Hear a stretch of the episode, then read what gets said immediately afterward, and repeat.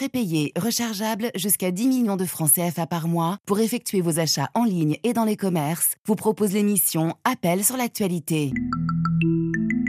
Banque Atlantique, grandir ensemble. Appelez-nous, exprimez-vous. 33 9 693 693 70. Anne Campner. Bonjour à tous, bienvenue. Merci d'être avec nous aujourd'hui. Comme chaque vendredi, l'antenne est à vous. Dans la seconde partie de l'émission, nous aurons l'occasion de revenir sur les sujets qui vous ont marqué cette semaine. Vous pouvez également nous appeler pour évoquer des thèmes qui n'ont pas fait la une de l'actualité. Tous les sujets nous intéressent. En attendant la libre antenne dans une demi-heure, ce sont vos questions à la rédaction. Bonjour Valentin. Bonjour et bon début de, la, bon début de week-end à la radio RFI. Merci. Vous nous appelez de N'Djamena et vous avez une question sur les événements de Terra au Niger. Oui, Anne, euh, il, y a, il y a deux semaines, un convoi militaire français avait été bloqué par des manifestants au Terra au Niger. Et l'armée française est accusée d'avoir tiré dans la foulée, d'avoir tué trois manifestants. Ma question est de savoir quels sont les éléments permettant de tenir de telles accusations? Euh, Franck Alexandre, notre spécialiste des questions de défense, est avec moi pour vous répondre. Bonjour. Bonjour Anne. Bonjour Valentin. Le parcours de ce convoi de ravitaillement a été très mouvementé. Hein. Les 80 véhicules et la centaine de militaires qui les escortaient avaient d'abord été bloqués au Burkina Faso, puis donc à Terra au Niger où trois manifestants ont été tués. Qu'est-ce qui s'est passé ce jour-là, Franck? Écoutez, on va profiter de cette antenne Anne, pour, euh, pour couper court à, toutes les fake news, les infox, les intox. Et je vais répondre euh, tout de suite à, Valentin, lui dire que non, l'armée française n'est pas accusée d'avoir tué des manifestants. Revenons sur les faits. Ce 27 novembre, euh, au matin lorsque ce convoi logistique arrive à, Terra euh, au Niger, c'est-à-dire que juste quelques dizaines de kilomètres après avoir euh, passé euh, la frontière entre le, Burkina et le Niger. Il pense arriver dans une ville calme, que les événements du Burkina ne vont pas se reproduire au Niger. Alors un convoi logistique, vous savez, c'est très long. Il y a une très longue amplitude. Il y a à peu près 60 poids lourds qui sont protégés par une trentaine de véhicules militaires euh, savoir une centaine de soldats. Et euh, donc ça s'étend sur 10 km, 15 km. Et ils arrivent à Terrain euh, au petit matin, 5 heures. On est le samedi 27 novembre. Et là, dans la rue principale, il y a une succession euh, de barrages euh, et des manifestants extrêmement violents, immédiatement extrêmement violents, qui veulent s'en prendre aux camions, qui veulent saisir les camions euh, ou les détruire, on ne sait pas trop. En tout cas, une foule extrêmement, extrêmement violente. Euh, que font les soldats? Euh, C'est très compliqué. Le, chef du convoi, le capitaine François Xavier, est en tête du convoi.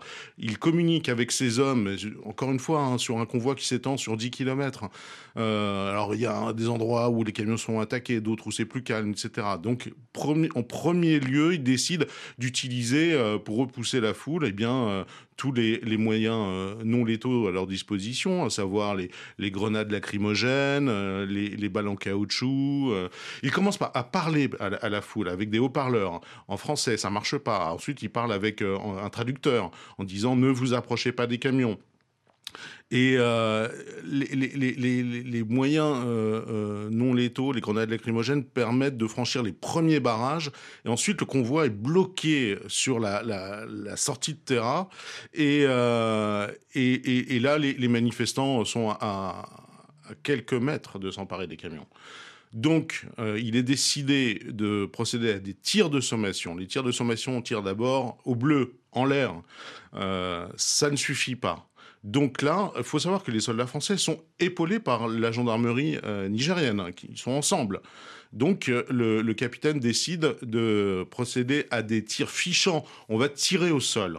Donc euh, un tir fichant, pour que la balle rentre dans le sol, il faut que l'arme ait un angle de 30 degrés. Donc c'est très délicat à, réaliser.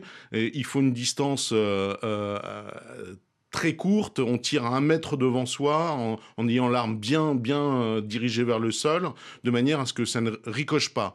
Ça, c'est pas une science exacte hein, quand on procède à ces tirs-là. Et la foule avance, hein, essaie de lance des cailloux, les, barrages brûlent, et essaye de monter sur les, camions.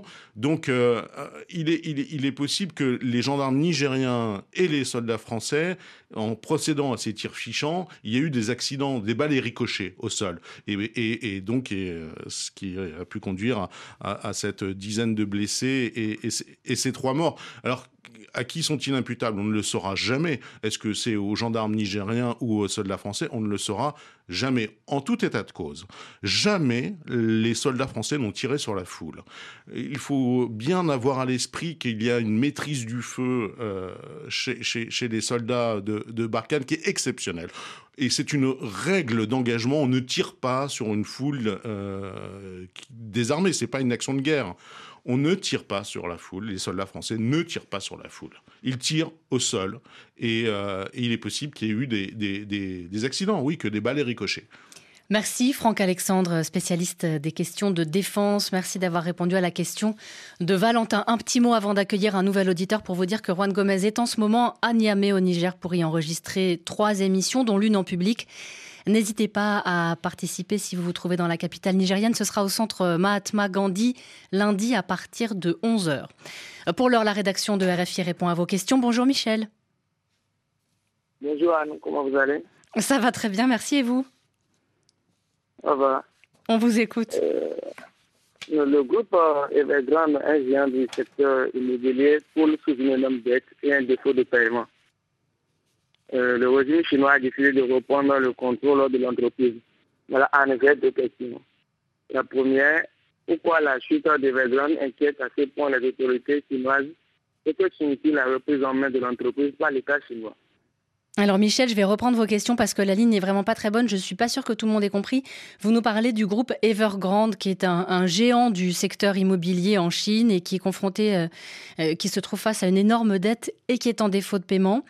Euh, vous vouliez savoir pourquoi la situation actuelle d'Evergrande inquiète énormément les autorités chinoises et puis ce que voulait dire sa reprise en main par l'État. Pour vous répondre, nous sommes en ligne avec notre correspondant à Pékin. Bonjour Stéphane Lagarde. Bonjour Anne. Alors, quelles sont les, conséquences hein, de cette situation? On a appris hier que le groupe n'avait pas pu honorer l'un de ses remboursements, donc il était euh, de fait en défaut de paiement. Oui, pourquoi c'est inquiétant? Il a raison de poser la, question, à hein, Michel, tout simplement parce que la dette, vous l'avez dit, est colossale. On a du mal, on a du mal à imaginer. Enfin, moi, j'ai du mal à imaginer ce que représente 260 milliards d'euros.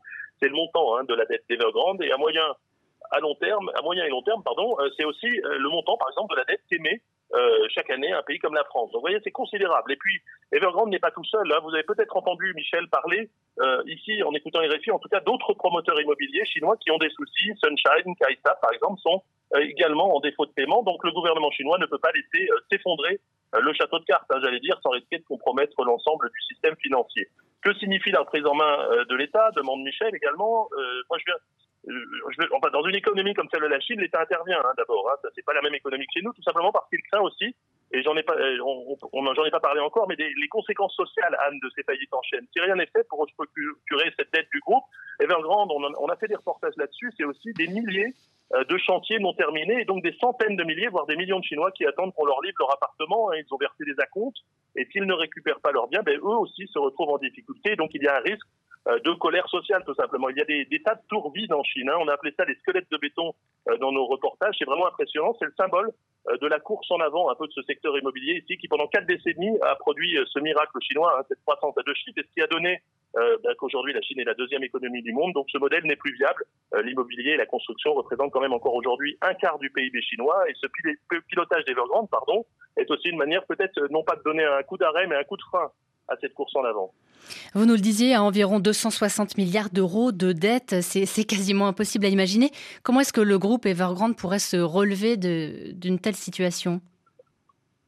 Alors d'abord, il faut préciser peut-être que c'est pas, ça ne veut pas dire que l'État reprend la main, il pilote, mais ça ne veut pas dire que Evergrande devient public. L'incapacité d'Evergrande à rembourser ses créanciers est un événement de marché, je reprends mes notes là, hein, et qui sera traité comme tel.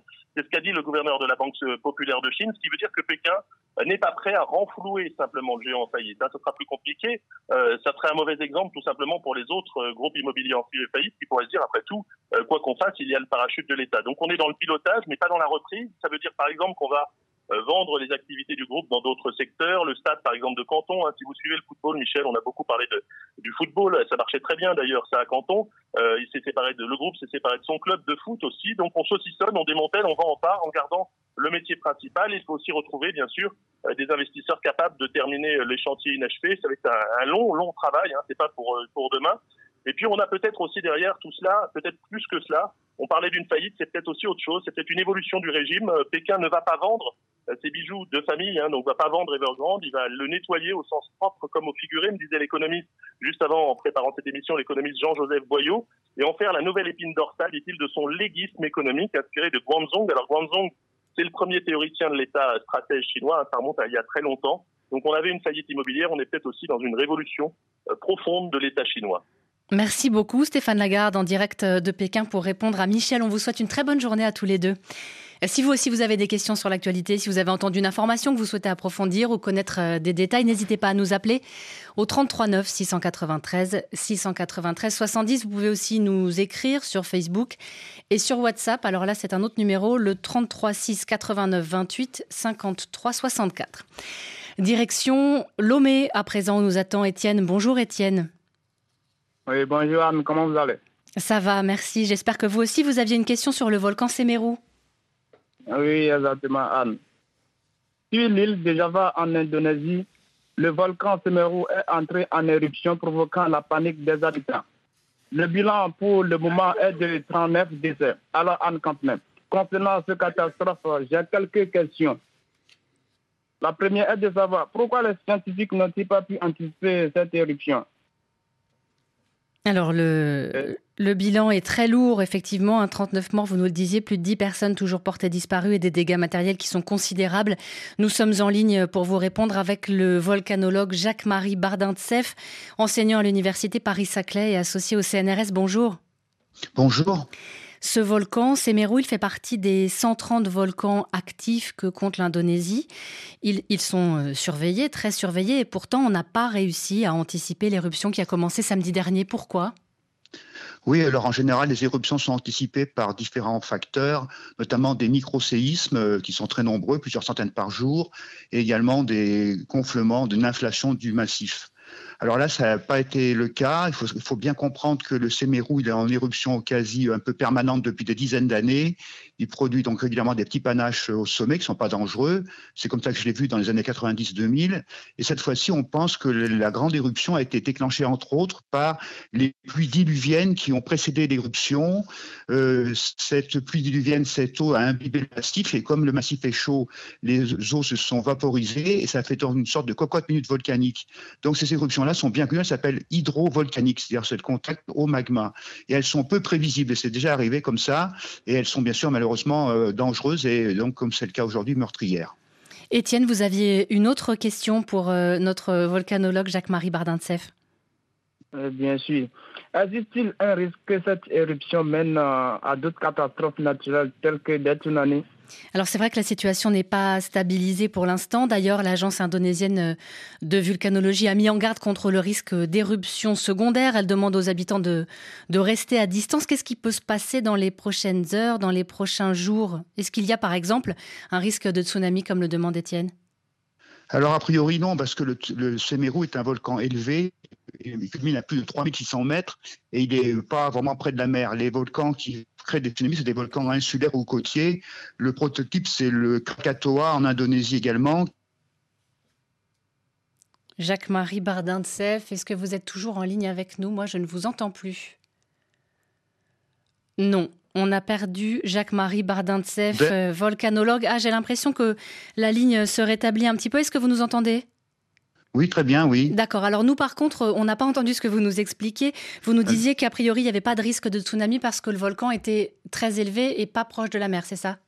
Voilà, c'est ça. Et que le prototype de, volcan à risque, c'est le Krakatoa en Indonésie, dans le détroit de la Sonde, qui mesure 150 mètres de hauteur et qui a fait des, tsunamis dramatiques en 1883 et en 2018. Alors par contre, comme vous le dites, il y a des risques d'éruption secondaire, d'explosion secondaire et aussi de coulées boueuses qu'on appelle des lahars. Donc c'est un mélange d'eau et de cendres, ça fait de la boue qui dégouline, puis également des glissements de terrain, des instabilités. Donc ce volcan, il est très suivi parce qu'il n'a pas dit peut-être son, malheureusement son dernier mot. Bah, d'autant plus que si j'ai bien euh, lu ce que ce qu'annonçaient les, les informations et les autorités indonésiennes, de la pluie est prévue dans les prochains jours. Donc j'imagine que ça peut encore plus compliquer les opérations. Merci beaucoup, Jacques-Marie Bardin de Sèvres. Je rappelle que vous êtes euh, volcanologue, enseignant à l'université Paris-Saclay. Et merci Étienne de nous avoir appelés. Dernière question de la matinée, dernière question de la semaine. Bonjour Mossadou. Oui, bonjour Anne, bonjour à tous les de la RFI. Vous vouliez nous parler football oui, effectivement. Pour la première fois en 20 ans, le FC Barcelone a été éliminé en phase de poule de la Ligue des Champions. Et donc, à ce sujet, j'aimerais savoir, en six matchs, le FC Barcelone a marqué que deux buts et en encaissé neuf. Et donc, comment expliquer cette inefficacité offensive? Est-elle imputable au départ de Lionel Messi? Frédéric Suto du service des sports de RFI est en studio avec moi pour parler de ce choc, donc l'élimination du Barça dès la phase de poule. Oui, on pourrait la, résumer à un prénom et un nom, effectivement. Lionel Messi, qui, euh, depuis cet été, a changé de club, a changé de maillot. Hein. Il est à, Paris avec le, PSG. Euh, Lionel Messi à Barcelone, euh, depuis 2004, il a marqué 120 buts en Ligue des Champions avec le, Barça. Et, il n'est plus là. Et même si ces dernières années il y avait déjà quand même quelques signes hein, il y avait les, prémices de ce qui se passe euh, actuellement avec Barcelone euh, bah, qui avait de, plus en plus de mal. Mais c'était l'arbre qui cachait encore la forêt euh, Lionel Messi avec son talent incroyable. Sur une ou deux accélérations il arrivait à, sauver les meubles. Mais là sur les six matchs de poule hein, alors certes il y avait le Bayern mais tout de même 11 tirs cadrés seulement pour les, pour les barcelonais. Euh, dans, la grande époque barcelonaise, c'était 11 tirs cadrés par match. Hein. Là, sur 6 matchs, 11 tirs cadrés. Euh, Mossadou nous le rappelait, deux buts seulement. Bon, il aurait fallu aller gagner à Munich. Ils ont perdu 3, 3 à 0. Et euh, la presse catalane, forcément, bah, tire à boulet rouge hein, sur, sur cette équipe. le quotidien sport, quotidien catalan, nous, nous dit un long voyage dans le désert nous attend. Parce que c'est vrai que on sent que le, club à tous les étages est complètement perdu. On vient de changer d'entraîneur. Alors oui, certes, on a fait revenir un, joueur historique, Xavi, à la place de Ronald euh, Koeman pour, euh, pour diriger euh, l'équipe. Mais soit on a des anciens, Gérard Piquet, Sergio Busquets, qui avancent plus vraiment, ou des jeunes qui sont beaucoup trop jeunes. Léo Messi n'est plus là, Antoine Griezmann n'est plus là, le club est criblé de dettes et pourtant il faudrait euh, recruter. Mais c'est ça, et ça, ça va pas s'arranger parce que pas de, pas de Ligue des Champions, ça veut dire pas de prime non plus. Ah, pas de prime, et là c'est un manque à gagner qui, est énorme. Hein. Même si vous n'allez pas au bout de la Ligue des Champions, euh, c'est au moins 20-30 millions euh, là que le, Barça ne va pas toucher, alors qu'en accédant au huitième de finale, il y aurait eu au moins ce, ce tour supplémentaire. Alors il y a encore la Ligue Europa Hein, ils vont continuer dans, l'autre Coupe d'Europe, euh, Barcelone qui n'est plus habitué à, jouer au, second étage. Il faudrait gagner la Ligue Europa pour à peu près assurer les, finances de, cette année. Mais vous savez, après en foot, c'est il y a des cercles vertueux et puis à l'inverse, euh, quand tout dégringole, là en championnat, championnat d'Espagne, euh, le Barça est septième pour l'instant, mais pour disputer l'année prochaine la Ligue des Champions, il faut finir dans les quatre premiers. Et c'est loin d'être acquis, loin d'être gagné, même si Xavi est là et que, euh, bon, il, va essayer de remettre un petit peu euh, tout le monde dans, le bon sens. Hein, mais on a des jeunes joueurs, on parlait euh, Ansu Fati, un talent incroyable, le Bissau-Guinéen, mais il est très souvent blessé. Ousmane Dembélé, le français, pareil. il va falloir beaucoup, beaucoup de patience pour cette équipe qui, pendant 20 ans, nous a fait rêver, a dominé l'Europe. 5 Ligues des Champions de gagner, 4 entre 2000 et, 2015. Euh, le Barça qui est rentré dans, dans, le rang là avec cette défaite cinglante à Munich 3 0. Merci beaucoup Frédéric Suto d'être venu répondre aux questions de Mossadou. Mossadou, on vous souhaite euh, une bonne journée à Conakry. Quelques mots de football encore pour vous donner les résultats du sondage organisé par RFI. On vous avait demandé ce que vous pensiez d'un éventuel changement de calendrier pour les compétitions internationales. La FIFA se penchera sur euh, cette question dans 10 jours. Et eh bien pour les internautes de RFI, le résultat c'est très clair. On continue comme avant. À 72%, vous avez, vous avez voté pour une Coupe du Monde tous les 4 ans. Et c'est encore plus net pour la Cannes puisque vous êtes 77 17% a préféré une Coupe d'Afrique tous les deux ans.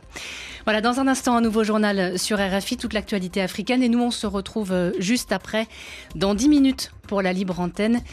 Euh, voilà, à tout de suite.